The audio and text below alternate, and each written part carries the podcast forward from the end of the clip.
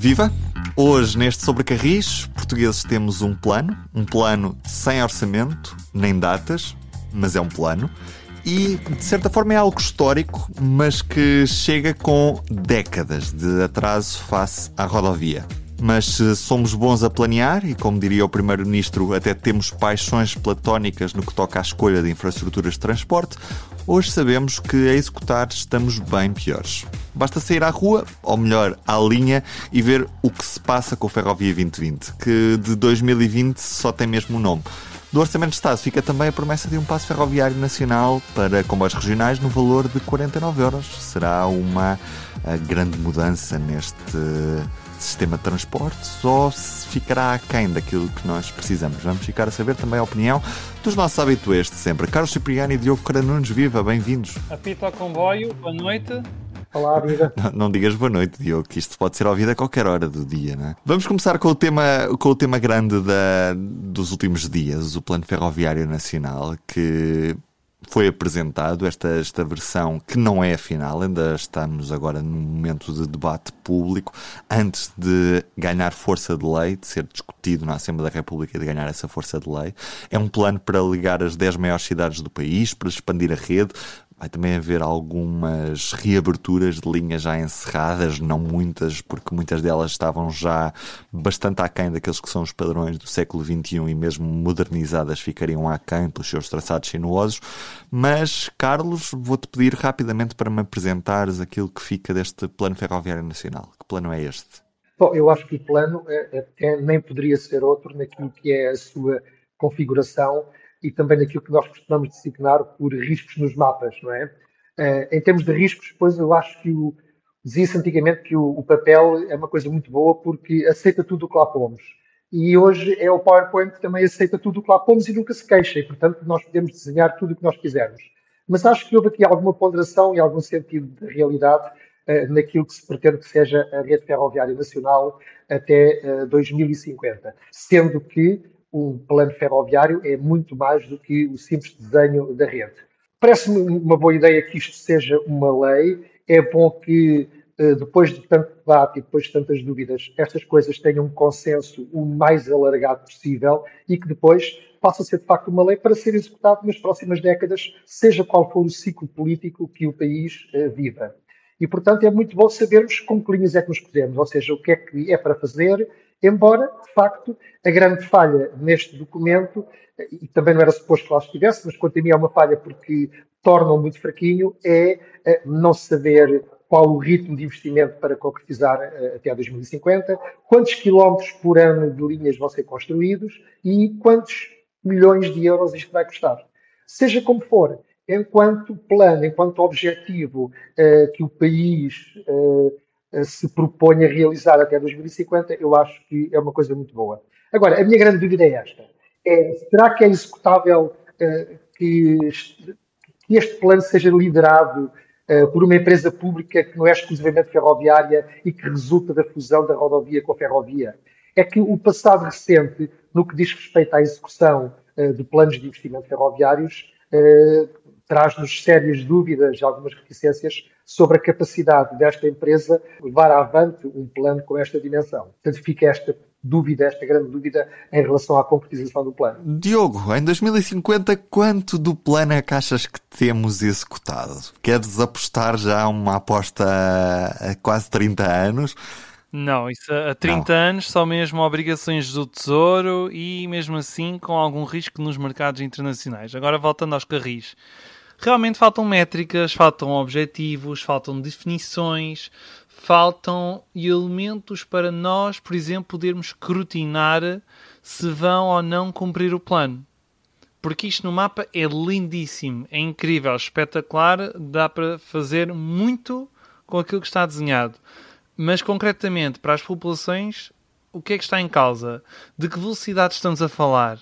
Por exemplo, questões básicas como qual vai ser o comprimento das plataformas? Quantas carruagens poderão lá caber? Que tipo de acessibilidades é que vão estar disponíveis? Quais, é, quais é são as informações que vão estar nas estações de comboio? Vamos continuar neste padrão em que mal sabemos qual é a, ordem das carruagens? Ou vamos finalmente para padrões de países de primeiro mundo? E vamos saber precisamente onde é que está o número da carruagem em que determinada parte da plataforma, por exemplo. Isto é um abre-olhos, isto é um pequeno aperitivo. Agora precisamos é de primeiro prato, segundo prato e de mais alguns acompanhamentos para isto realmente ser um verdadeiro plano. Caso contrário, isto pode soar a um caderno cheio de boas intenções, mas que depois na prática não, não tem nada que possa ser palpável. Houve também algumas críticas a este plano, nomeadamente da parte de, de, de, pessoas ligadas à linha da Beira Baixa que se queixam de não haver qualquer melhoria prevista, nem variantes, nem uh, nada que efetivamente mude aquilo que, que, que já está previsto. Carlos, acreditas que estas críticas têm, têm razão e se há mais falhas neste plano ferroviário nacional, ou seja, não apenas nesse facto de não se comprometer nem com prazos, nem com orçamento, nem com nada desse género, mas também com o facto de ter deixado alguma parte do país de lado ou de não ter contemplado alguma determinada obra que tu consideres essencial? Bom, eu penso que a falha neste caso é que deu-se por adquirido que as supostas modernizações que foram realizadas nos últimos anos uh, serão modernizações para o século XXI, quando na verdade foram as modernizações que deveriam ter sido feitas no século XX. Ou seja, basicamente o que se fez foram eletrificou-se umas linhas e considerou-se que isso foram boas modernizações da rede ferroviária. E nesse aspecto, eh, as pessoas da Beira Baixa têm razão em queixar-se, porque o governo ou este plano dá por adquirido que a Beira Baixa está arrumado. Está arrumado no sentido em que, em termos de hardware, é com aquilo que podemos contar. É óbvio que seria desejável que se fizesse um novo túnel na Gardunha para uh, reduzir o tempo de percurso entre a Beira Baixa e Lisboa, não é? Também seria muito bom que houvesse uma, uma variante que evitasse o percurso junto ao Tejo para se poder aumentar as velocidades, porque se estamos a, a, a perspectivar um plano ferroviário para até 2050, eu penso que isso faria lá todo o sentido. Agora, chegarmos a meados do século XXI e termos uma linha da beira baixa que é, é igual à do século XIX e que se limitou a levar o fio da catenária por cima, de facto, é pouco. Mas não é só no caso da, da beira baixa. Eu diria que, por exemplo, também no Algarve, não é? Uh, onde está prevista, é anunciado como novidade que vai haver um tram-trem, um metro de superfície que vai interligar com a linha do Algarve, eu pergunto-me qual é a robustez da linha do Algarve para suportar, além do serviço regional que lá existe, além do longo curso, a, a suportar também um tram-trem em grande parte do seu percurso. Isto tendo em conta que aquilo que neste momento lá se está a fazer não é mais do que pôr a catenária por cima. Quando, por exemplo, era óbvio que se deveria ter duplicado a linha, pelo menos entre Tunes e Faro, ou entre Tunes e Loé, para que pelo menos aquele troço central tivesse robustez suficiente para ter mais capacidade, mais frequência e poder suportar também outros modos de transporte, hum, como o tram-trem ou os metros de superfície. E, portanto, ao considerar-se que linhas como a Beira Baixa, ou como a linha do Oeste, ou como a linha do Algarve ficam arrumadas com uma simples eletrificação e instalação de sistemas de sinalização e telecomunicações mais modernos, de facto, é muito pouco, porque em 2050 isso já são coisas muito antigas.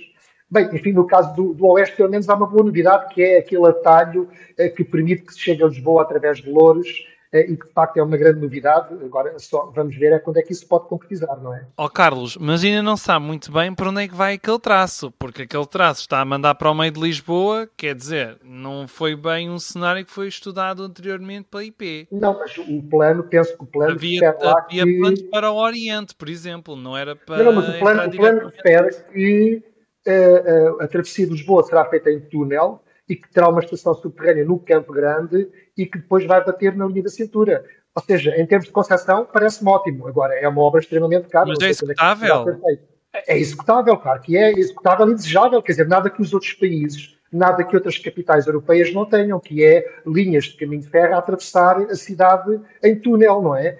A Lisboa também deveria ter isso feito. Agora, é muito caro e nós não temos tradição nem prática de o fazer. Agora, que é desejável, é, parece uma excelente ideia que todo aquele eixo ali de Loures atravessa o centro de Lisboa, com uma estação no Campo Grande, e que depois uh, entre na, na, linha da cintura até o Oriente. É que depois eu quero ver como é que isso vai ser conjugado, por exemplo, com o projeto de metro à superfície para a zona de Louros, não é? A ser promovido pelo metro de Lisboa. E será que esse metro de superfície vai mesmo avançar? É que está planeado para nos próximos anos isso acontecer, muito antes de se fazerem túneis em Lisboa. É, é que se isso avançar, na minha opinião, parece um erro crasso, porque vai obrigar pois. aqui todas as pessoas, da zona de Odivelas, da de Santo Adrião, Louros, etc., para virem para Lisboa, vão ter mais um transbordo, mais uma ruptura de carga, quando na verdade o ideal seria que fosse o metro que continuasse para Louros. Parece-me tão óbvio que fosse a rede de metro expandir-se para o Val de Louros e não criar mais um sistema que só vai uh, complicar a vida às pessoas porque vai obrigar a mais um transbordo. Na realidade, até vão obrigar a mais dois, porque vão, se querem chegar ao centro da cidade, têm de mudar no Campo Grande de novo. Em relação a, a, a, a essa profusão de,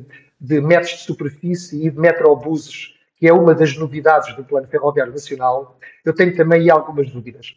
Não é que eu, como princípio, esteja contra isso. Eu acho que em determinadas zonas a solução metrobus ou metro de superfície pode ser uma resposta para a mobilidade das pessoas em zonas com determinadas características. Agora, o que me parece é que ainda não se esgotou o hardware da, da rede ferroviária que temos para começar já, a, começar já a pensar nesses temas. Eu outro dia dei o exemplo do Algarve. Ou seja, antes de se começar a pensar num tram-trem ou num metro de superfície ou até num metrobus, por que não conseguir que os operadores rodoviários rebatam sobre as estações de caminho de ferro e que, à passagem de cada comboio, haja sempre ligações da rede capilar em torno da rede ferroviária para uh, servir as estações à passagem dos comboios, que é o caso, por exemplo, de a estação de Lolé para servir a cidade de Lolé e Quarteira, um, Albufeira com as Ferreiras. Dou também outro exemplo na linha do Oeste, a estação de Valados Frades. Os comboios param, passam, passam por lá e param. Valados Frades fica aqui distante de dois polos turísticos importantíssimos, que são Nazaré e Alcobaça, que recebem todos os anos muitos milhares de turistas, e depois os comboios param na estação e não há um único autocarro que leva as pessoas para Alcobaça e para Nazaré. E dou ainda outro exemplo. Quantas pessoas ou sobretudo estrangeiros, quererão ir a Fátima e perguntam-se onde é que é o comboio para Fátima, qual é a estação mais próxima de Fátima, e depois não há nenhuma ligação rodoviária articulada para levar as pessoas para lá. Portanto, se calhar, antes de se pensar em metrobuses, que exigem um PMO, ou seja, oficinas, exigem conselhos de administração, exigem criação de novas empresas, exigem muito provavelmente déficits crónicos. Se calhar não seria má ideia começar por articular a rede rodoviária com a rede ferroviária e que quando isso ganhasse massa crítica, então sim, vamos passar para novos sistemas, porque aí já talvez se justifiquem. Agora, o que me parece errado é começar já a desenhar riscos nos mapas com metros de superfície e metrobuses. Era exatamente isso que eu queria dizer, ou seja, se calhar em muitos sítios nem vale a pena estarmos a pensar em BRT, em complicar ponham-se os autocarros junto à, às estações de comboio e depois, se a coisa tiver muita procura, evolua-se para um metro ligeiro. Ou até, eu estava a pensar há pouco no, na cidade de Cádiz. Em Cádiz foi inaugurado nos últimos dias um projeto que creio que pode ser extremamente interessante, que é, se bem eu percebi, é termos um metro ligeiro que possa circular tanto na rede ferroviária convencional, tanto e também numa rede uh, metropolitana. Creio que foi este o projeto que foi apresentado uhum. e que até envolve a EFASEC. Aliás, a EFASEC tem-se destacado nos últimos anos por participar em vários projetos na ferrovia mais ligeira, sobretudo, embora também tenham sistemas de sinalização na ferrovia pesada, mas em Portugal sabe-se como fazer isto porque é que cá não se faz também? Em Portugal, no, na pátria mãe, no sol da EFASEC. É o Tram Train, produzido pela CAF e que usa partes da rede convencional e, ao mesmo tempo, utilizando as estações principais da região e, ao mesmo tempo, depois entra por dentro da cidade uh, com, com toda aquela incursão nas ruas do centro da cidade, como conhecemos em cidades como o Porto. Mas se calhar há 20 anos, em alguns sítios da, da rede da Metro do Porto, Metro do Porto está quase a fazer 20 anos, faz dia 7 de dezembro 20 anos da primeira viagem uh, oficial, não é? uh, entre Trindade e, e, e, Senhora da Hora. E se calhar, se o metro do Porto fosse desenvolvido hoje, se começasse hoje, se calhar já se teria adotado essa solução. Mas as coisas evoluem, não é? Nem sempre são como queremos e, e pronto, agora tem que se lidar. Já agora, já que estamos a falar do Porto, como é que vai ser feita a ligação ao aeroporto Francisco Sá Carneiro? Vamos ficar exclusivamente com uma ligação de alta velocidade e vamos esquecer a ferrovia convencional, Diogo? Não, porque o projeto o do, do plano ferroviário define que haja uma ligação, ou seja, Está previsto que no, na zona do Porto haja uma ligação entre o aeroporto e Nine, só que essa ligação só depois de 2030, que é exatamente aquilo que tem sido apresentado nos planos. Embora essa ligação entre o aeroporto de Francisco Sá Carneiro e Nine, que depois daria acesso ao ramal de Braga e à linha do Minho, não é? Daria duplo benefício custa 450 milhões de euros, mas continua a estar em segundo plano. Continua-se a insistir na construção do troço entre Braga e Valença, independentemente daquilo que Espanha for a, a desenvolver, nomeadamente na saída sul de, de Vigo, que é sempre o ponto mais polémico. Quanto à linha de Leixões, continuamos a aguardar desenvolvimentos. A last mile ferroviária, não é? Demora a entrar nos carris. Outra das coisas que fica ainda por esclarecer é o facto de a linha nova que estamos a fazer entre Évora e Elvas em 2050 será exatamente igual àquela que temos em 2024, quando for inaugurada, ou seja, sem uma estação nova em Elvas, sem um terminal de mercadorias na zona dos mármores, continuará em via única.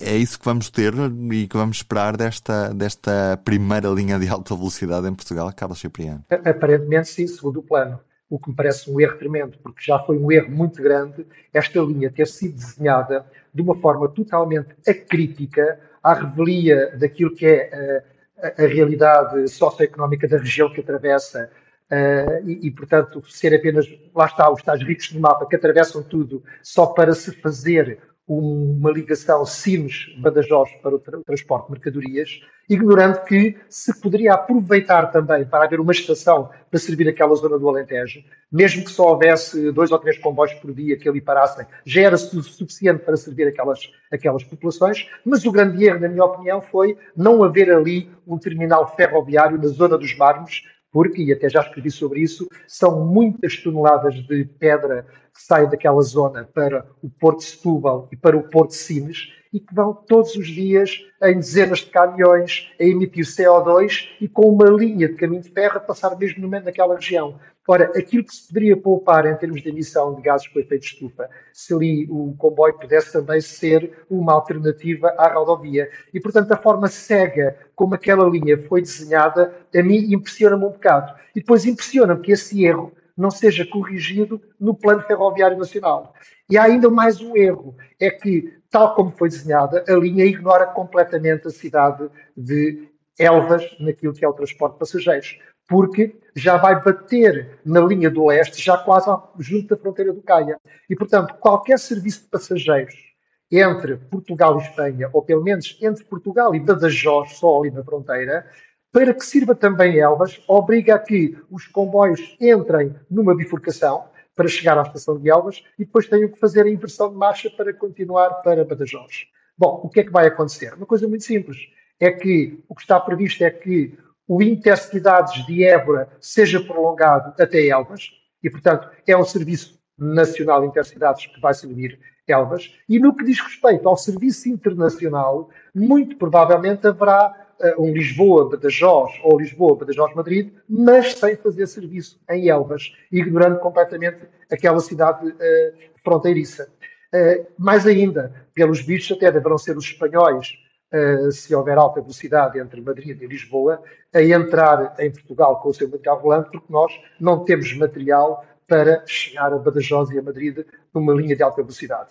Por fim, e ainda sobre esta linha, a tal linha que eu digo que foi cegamente desenhada apenas para seguir o PETI+, uh, a ver unicamente o tráfego de mercadorias Sines-Badajoz, esquecendo tudo o resto, uh, o outro erro é ser uma linha em via única. Ou seja, eu penso que com o tráfego de mercadorias e a queremos lá pôr também os intercidades para Elvas e ainda algum tráfego internacional, eu suponho que no dia em que esta linha for inaugurada seria para começar já a pensar em duplicá-la. No entanto, isso não está no nosso plano ferroviário nacional. Em qualquer dos casos, pelo menos no que toca a obras de arte, elas já estão preparadas para essa duplicação, já há algumas, algumas fundações já feitas e tudo mais. Mas isso é uma das questões do, do plano, é que nem sabemos, no caso das linhas novas, se é em via única, se é em via dupla, se é em via uhum. quádrupla. A única coisa que eu achei mais interessante é haver um mínimo planeamento sobre quantos serviços por hora ou por dia, conforme a tipologia trouxe é que pode, cada linha poderá vir a ter, não é? Há, há uns númerozinhos nas linhas em que define isso. É nos mapas do plano ferroviário que podem ser consultados em pfn.gov.pt. Uhum, fica aqui o link. Já agora, Diogo, um pouco mais acima na linha de trás dos montes, que foi uma das principais propostas que saiu precisamente da, da consulta pública prévia à execução deste, deste plano porque é que a linha não, não segue para Zamora como foi proposto inicialmente? Porque é que uh, isto acaba por ser um ramal na nossa rede que servirá, obviamente, para levar o comboio atrás dos montes, nomeadamente a Vila Real e a Bragança, mas não continua para o lado espanhol, podendo facilitar essas exportações nesse eixo na região norte? Incompreensível, tendo em conta que se insiste na construção de uma linha na beira alta que neste momento está a ser modernizada. Portanto, está-se a modernizar a linha da Beira Alta, está-se a gastar por volta de 400 milhões de euros. Depois querem construir uma linha nova naquela região. E depois há uma proposta para uma linha atrás dos montes que pode ligar o Porto de Leixões a Zamora e depois a Madrid. E depois é, é, a linha começa em Caído, para aí, que é o traço que aparece naquele mapa, e depois só vai até Bragança. Não tem continuidade uma das propostas que foi mais esclarecedora de todos os contributos do Plano Ferroviário Nacional é assim tratada. Acho que isto é uma, uma linha que merece claramente uma revisão aprofundada porque contempla muitas das boas práticas do planeamento estratégico e responde a muitas das queixas da indústria norte, porque a indústria no, no norte do país continua a insistir nova linha na beira alta, nova linha na beira alta. Não! Traz os montes, vamos pensar mais alto, vamos ser mais ambiciosos. Já agora que também Carlos Cipriano há uma reabertura, aliás há várias, uh, várias propostas para reabertura, Hum, para serviços turísticos, nomeadamente a linha do Corgo, ali na zona de Coimbra, a ligação a Cantanhede, através da linha da Beira Alta, numa parte encerrada, no, no que é conhecido como o, o, ramal que ligava a Pampilhosa à Figueira da, da Foz, mas também a reabertura da Beja Funcheira, que servia precisamente de redundância à linha do Sul e que até há cerca de 10 anos tinha serviço de, de passageiros. A reposição de comboios neste troço. Hum, Beja Funcheira, a reposição também dos comboios para Sines, necessitam mesmo de um plano ferroviário nacional. Isto não bastava uma decisão da tutela e, havendo linha, ela não poderia reabrir num prazo relativamente curto. É preciso ir para um plano ferroviário nacional, Carlos Cipriano? É uma excelente pergunta, mas eu penso que tu mesmo já deste a resposta. Eh, eu fiquei muito surpreendido porque por isso aparecer no Plano Ferroviário Nacional. Ou seja, eh, acho muito bem, saúdo, estou de acordo. Agora eu pergunto é, para que isso aparecer num Plano Ferroviário Nacional até 2050? Basta uma decisão de gestão corrente por parte da tutela para que a linha Beja-Concheira reabra e ela ainda está num estado em que, eh, com uma manutenção mínima, em muito poucas semanas, se possa repor o serviço de passageiros que lá existia. Obviamente é desejável que a linha seja modernizada e melhorada para poder ser uma boa ligação de Beja para Funcheiro e para Algarve e que possa também constituir uma redundância para dar robustez à rede ferroviária a sul do Tejo. Mas, quer dizer, isso é uma coisa que até me surpreendeu que aparecesse no Plano Ferroviário Nacional, porque é muito simples, basta repor o serviço, a linha está lá. E a outra questão que me surpreendeu também pela positiva é a reposição do serviço de passageiros para Sines. Muito bem, o que é que é necessário? Bom, se é necessário que se construa uma estação uh, ferroviária em Sines, mas hoje em dia as estações já não têm que ser edifícios muito grandes e muito caros, Uh, com uh, a, gestão do tráfego ferroviário à distância, não é necessário um gabinete do chefe de estação, não é necessário uma série de serviços que antigamente as estações tinham. Portanto, basta um, um abrigo, uma sala de espera, um quiosque, umas casas de banho e, sobretudo, um bom parque de estacionamento. E, portanto, construir-se isso num sítio onde atualmente passa a linha em Sines o mais perto possível da cidade, mas numa zona onde é para pôr um parque de estacionamento, e depois fazer-se uma estação terminal para passageiros já na zona do complexo uh, portuário de Sines para o transporte de trabalhadores, uh, eu penso que era suficiente uh, para re reiniciar o serviço de passageiros. É claro que na estação de Santiago do Cacém a linha neste momento passa afastada das plataformas de gestão, também teria que se fazer ali alguma pequena obra, mas enfim, tudo isto são obras muitíssimo baratas comparando com os muitos milhões do Plano Ferroviário Nacional e lá está, basta uma decisão agora, já, para que o serviço de passageiros se, uh, seja retomado para a linha de Sines, sem esperar mais umas dezenas de anos para que isso aconteça. Queria só deixar uma nota muito brevíssima sobre o Plano Ferroviário Nacional, porque nos mapas até 2030 não foi posta a reabertura do troço por sim Barca d'Alva, mas aparentemente isso acontece porque ainda não há o financiamento garantido, ou seja, sabe-se lá porquê ainda não há 75 milhões de euros para os comboios voltarem a Barca d'Alva. Relembro que a Ucrânia, um país em guerra, consegue repor linhas em funcionamento todos os dias e reabrir troços que estavam fechados há vários anos em poucos meses. Como é que nós demoramos 4, 5, 6 anos a reabrir troços de 20 e tal quilómetros? Fechado o capítulo do Plano Ferroviário Nacional, que continua aberto para consulta pública nesta fase, antes de ganhar força de lei na Assembleia da República.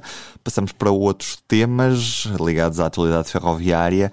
O primeiro que trago hoje é uma contratação polémica na AMT, a Autoridade da Mobilidade e dos Transportes. A mulher do Secretário de Estado das Infraestruturas foi contratada pela entidade reguladora AMT E é um setor vamos lembrar que é tutelado pelo próprio marido. Carlos, isto é não diria normal, mas diria isto é saudável acontecer em Portugal, ou seja, faz sentido esta contratação, não há aqui nenhum conflito de interesses? Pois, eu penso que até pode ser absolutamente legal, mas não é muito saudável e não prestigia muito a AMT. Mas há um pequeno pormenor nessa história, que é, não, não é só o facto de ser a, a, a mulher do secretário de Estado das Infraestruturas que vai para o regulador do setor. É que a mesma pessoa foi chefe de gabinete de Ana Paula Vitorino e é Ana Paula Vitorino, que é a presidente da AMT, que foi a presidente do júri que contratou a senhora. Ora, no mínimo, deveria ter pedido escusa e deixasse que outras pessoas fizessem a contratação para que fosse tudo sem espinhas, sem nenhum problema. E, portanto, fica sempre um bocado a suspeição de que isto foi cozinhado entre, entre amigos. E isto, de facto, não prestigia uma entidade que se pretende forte e que tem que ser mesmo muito independente, que é o regulador do setor. Eu recordo já uma história pouco abonatória de 2015, quando, à época, a vice-presidente da CP, Cristina Dias, foi convidada para ir para a AMT, quando a AMT foi criada. Ela era quadro da CP e negociou com a CP uma indemnização para poder sair da empresa e arranjar emprego na AMT, ganhando muito baixo, como é óbvio. E ainda assim levou uma choruda indemnização porque aproveitou o facto de, na altura, a empresa da qual ela era é administradora, porque era vice-presidente, não é? Uh, tinha na altura um processo negocial em que permitia que as pessoas que quisessem ir embora podiam negociar uma indenização de saída e ela uh, vestiu a camisola de uma vulgar trabalhadora da empresa, uh, esquecendo que era administradora, para negociar também uma indenização e ir embora para o regulador do setor. E eu penso que episódios destes, de facto, não dignificam a AMT. Neste Sobre Carris convidámos também a deputada municipal de Lisboa, do Livre, Inês Mendes Lopes, não por ser deputada municipal do Livre em Lisboa, mas sim porque é responsável pela área dos transportes e da mobilidade neste, neste partido. E de certa forma foi ela que esteve também por trás da proposta que a Rui Tavares apresentou, uma proposta de alteração para este Orçamento de Estado de 2023, uma proposta que foi negociada com o Partido Socialista e que acabou por efetivamente passar. Portanto, qual é que é a proposta? Vamos ouvir Isabel Mendes Lopes. Já no próximo ano, Portugal terá um passo ferroviário nacional que dará acesso a todos os comboios regionais do país por um valor máximo de 49 euros por mês. Esta foi uma conquista do LIVRE no Orçamento do Estado para 2023. A proposta inicial do LIVRE era mais ampla, para que o passo ferroviário abrangesse os regionais, os interregionais e os comboios urbanos.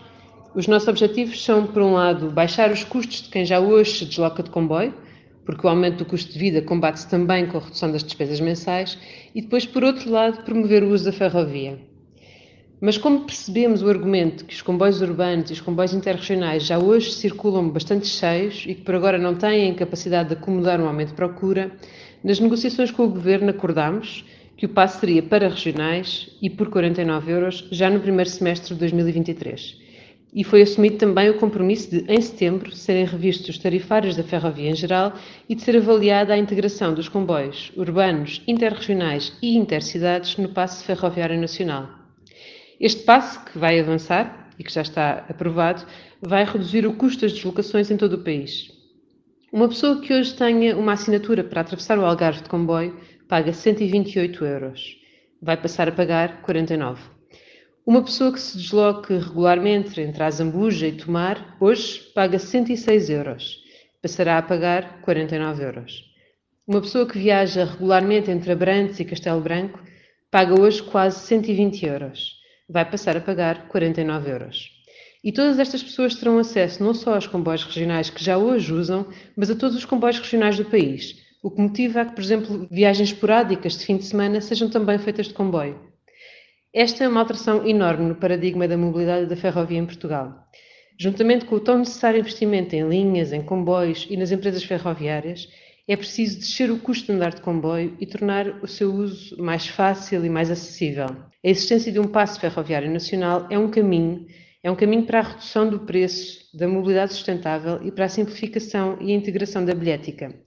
E o livro vê a continuação deste caminho com a integração de vários modos de transporte público para a criação de um passo de mobilidade nacional.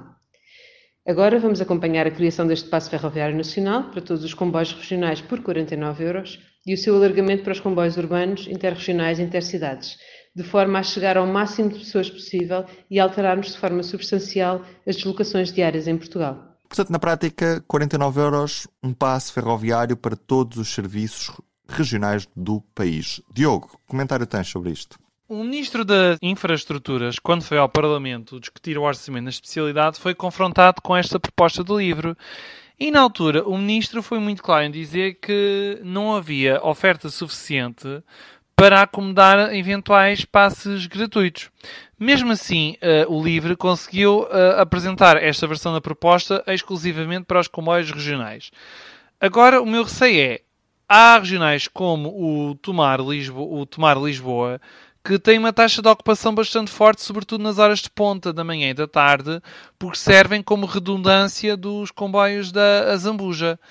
O meu receio é, se este espaço estiver disponível para esta linha, por exemplo, uh, poderemos colocar comboios em sobrecarga e depois as pessoas experimentam, não gostam e duvido que voltem a andar de comboio tão depressa, ou pelo menos nesta linha. Portanto, é preciso ter sempre cautela quando estamos a atacar pelo preço, em vez de atacarmos primeiro pela oferta. Ou seja, ter um comboio mais competitivo, maior oferta, maior frequência, em vez de atacarmos imediatamente pelo preço, porque realmente ainda há problemas com os passos regionais fora das áreas metropolitanas. Agora, por um passe a 49 euros sem muito planeamento, vamos ver. É preciso ter muitíssima cautela em relação a esta ideia. Vamos ver, especialmente nesses troços mais sobrecarregados, nomeadamente no eixo do, do comboio regional Tomar-Lisboa, que acima da Zambuja vai sofrer uma grande queda de preço e que por isso é expectável que ainda tenha mais pessoas a usar o comboio, que é o seu objetivo, mas vamos ver se a CP consegue, de certa forma, eh, corresponder àquilo que é a procura. Agora, sabemos que depois noutras linhas, como por exemplo o Oeste, até se agradece. No Leste, vamos ver. Uh, e depois, um, Carlos Cipriano. Ou no Voga. Ou no Voga também, exatamente. Mas, Carlos Cipriano, o que é que tu dizes sobre isto? Também acho que isso é uma excelente iniciativa. A, a minha única dúvida é saber se o sistema vai aguentar uma tão grande procura derivada por essa baixa no, no, custo do passo, não é? Eu penso que se calhar há linhas que não vão uh, aguentar tanta procura. Agora, isso é essa vantagem que é, vai tornar muito evidente que uh, vai ser necessário reforçar o serviço ferroviário regional. E, portanto, pelo menos, pelo menos vai ter essa vantagem. Até porque provavelmente as pessoas vão se aperceber que não há comboios regionais, por exemplo, para o Algarve, ou não conseguir para, para Sines, ou não conseguir para o Alentejo, por exemplo, para Évora ou para Beja com um passe de serviço regional. Ou para Viseu? Essa aí é que não consegues nem, nem ir de TGV ou do que quiseres, mas. Este foi o Sobre Carris. Da minha parte, Ruben Martins é tudo. Até ao próximo episódio. Um grande abraço para vocês. Até ao próximo. O público fica no ouvido.